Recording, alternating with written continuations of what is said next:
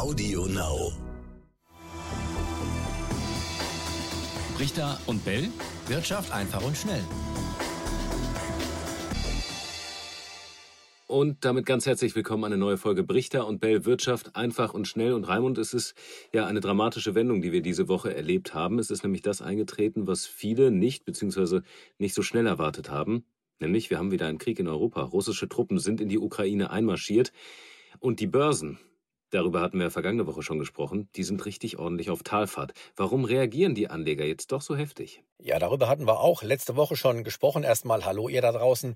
Ähm, ist tatsächlich so, dass wenn äh, äh Kriege äh, kommen, dass das selbstverständlich zunächst einmal nicht gut ist für die Wirtschaft und damit auch für die Börsen. Denn wir alle wissen ja, es gibt vermutlich zusätzlich zu den kriegerischen Auseinandersetzungen Sanktionen von der einen Seite, also von der europäischen, von der westlichen Seite, dann möglicherweise Gegensanktionen von russischer Seite und die schädigen die Wirtschaft. Äh, vielleicht sind die äh, aus Russland dann gar nicht so entscheidend für uns, aber auf jeden Fall wichtig werden die Energiepreise sein und das zeichnet sich ab. Durch diesen Einmarsch werden sie weiter nach oben gehen. Also das ist eine Gemengelage, die die Börsianer zu Recht verunsichert.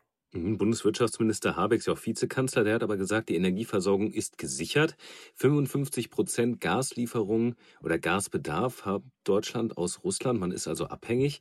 Ähm, gleichzeitig hat er gesagt, man muss sich jetzt umgucken nach alternativen Partnern. Wer käme denn da in Frage? Katar hat sich ja jetzt angeboten, dass man noch mehr Gas liefern könnte. Genau, es gibt sicherlich Alternativen, aber ob die so schnell jetzt in äh, Kraft treten können, mhm. wie man sich das wünscht, um eventuell von Russland unabhängig zu sein, das ist die große Frage. Es gibt ja auch die Flüssiggasexporte aus den USA, die hier ebenfalls dann verwendet werden könnten. Dazu braucht man äh, Terminals, die sind noch nicht alle in Betrieb, zumindest nicht so viele, wie man bräuchte.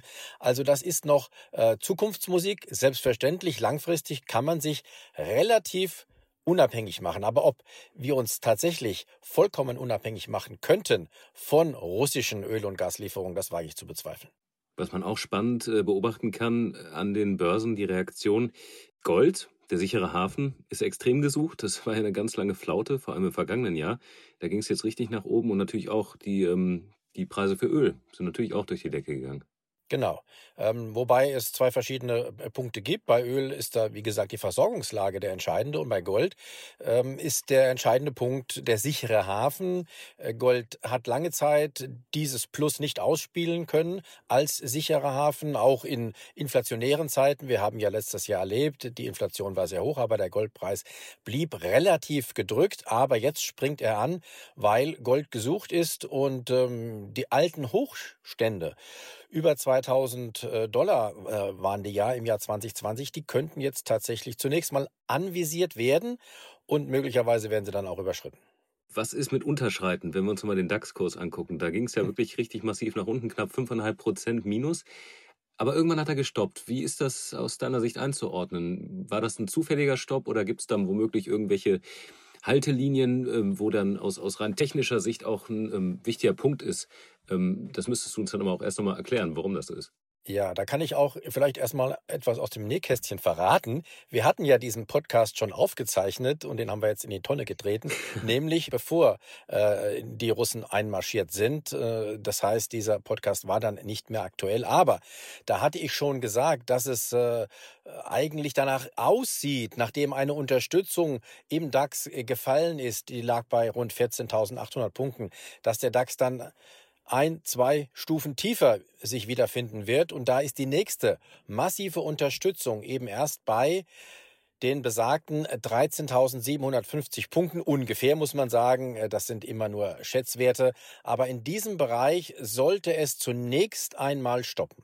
Warum ist das so? Warum ist der Bereich so wichtig? Da kann man nur die Charts äh, zu Rate ziehen und wenn man sich die anguckt, sieht man, dass es in äh, diesem Bereich eben bei diesen 13.750 einen Hochpunkt gab. Das war der Hochpunkt, bevor der Corona-Crash losging, also im Februar 2020. Und solche Hochpunkte, die stellen gerne dann Unterstützungen dar an Rückgriffspunkte, Zielpunkte für Indizes von oben herab, wenn sie dann von oben wieder dorthin fallen. Und dann ist es häufig, aber natürlich nicht immer so, dass man dort zunächst einmal pausiert, vielleicht auch sogar dann schon endgültig wieder nach oben dreht, aber zumindest mal hier eine äh, leichte Beruhigung eintritt.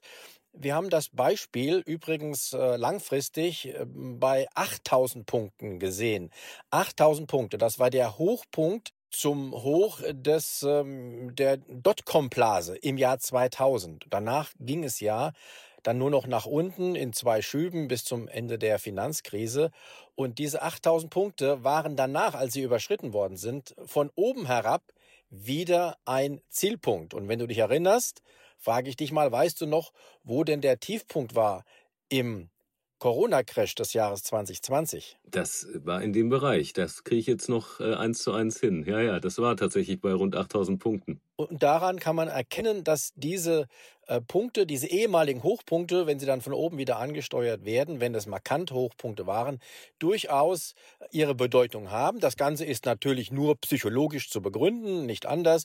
Und Börse besteht ja zu einem großen Teil aus Psychologie. Menschen Massenpsychologie, Menschen machen die Kurse und das ist also der Grund dafür, dass diese 13.750 jetzt zunächst einmal ein äh, Ziel sind, das angesteuert wird. Das ist ja spannend. Also ehemalige Hochpunkte werden dann in Krisenzeiten zu den ja anvisierten Tiefpunkten, genau. an denen man sich orientiert. Interessant. Also das heißt, den jetzigen DAX-Höchststand, den wir irgendwann erlebt haben, wenn es dann irgendwann mal noch weit drüber geht, dann ist das irgendwann auch mal eine Zielmarke womöglich. Dann wären, wenn es tatsächlich mal ein markantes Hoch geworden ist, das auf längere Zeit Bestand hat, das ist ja noch nicht äh, äh gesichert. Also wir können rein theoretisch ja diese 16.000 Punkte im DAX, dieses äh, ehemalige Rekordhoch, relativ rasch wieder anlaufen und übersteigen. Dann wäre er nicht so markant, dieser Hochpunkt. Aber wenn es ein Hochpunkt ist, der sehr markant ist, wie eben vor dem Corona-Crash oder vor dem Platzen der Dotcom-Blase, dann sind diese Marken wichtig. Die Eskalation war so nicht abzusehen. Jedenfalls äh, tauchte sie nicht in deinem Jahresausblick auf. Inwiefern kann das denn jetzt die deutsche Wirtschaft treffen? Ich meine, wir hatten die Corona-Krise, die die Wirtschaft massiv belastet hat. Da gab es dann die Hoffnung, oder es gibt ja diese Hoffnung immer noch, dass sie sich jetzt erholt, die Wirtschaft, wenn diese ganzen Nachholeffekte eintreten, wenn also die Leute wieder einkaufen, Geld ausgeben, die Aufträge wieder quasi umgesetzt werden können. Könnte der Krieg, der da jetzt gestartet ist, das Ganze ähm, ja, aufhalten? Er könnte auf jeden Fall einen Dämpfer bringen, einen neuen. Denn, ähm, wie gesagt, Unsicherheit ist für die gesamte Wirtschaft, auch gerade kriegerische Auseinandersetzungen für die gesamte Wirtschaft kein gutes Umfeld. Klammer auf, abgesehen von gewissen Branchen, Rüstungsindustrie, Klammer zu, aber das ist ein anderes Thema. Generell sind solche Phasen für die Wirtschaft nicht gut, aber, und auch das muss man sehen, der Handel mit Russland ist im Prinzip, wenn man ihn jetzt mal ins Verhältnis setzt zur gesamten deutschen wirtschaftlichen Leistung und vor allen Dingen auch zum gesamten deutschen Außenhandel eher vernachlässigbar. Also äh, da werden die direkten Einwirkungen vermutlich nicht so groß sein. Was denkt ihr über den Krieg in der Ukraine? Welche Meinung habt ihr dazu?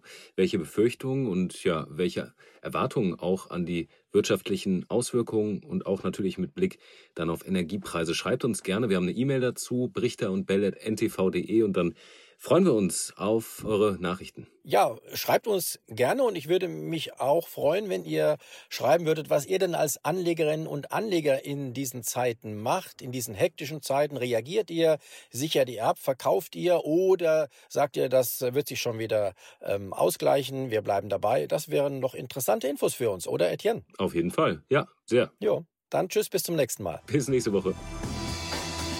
Richter und Bell, Wirtschaft einfach und schnell.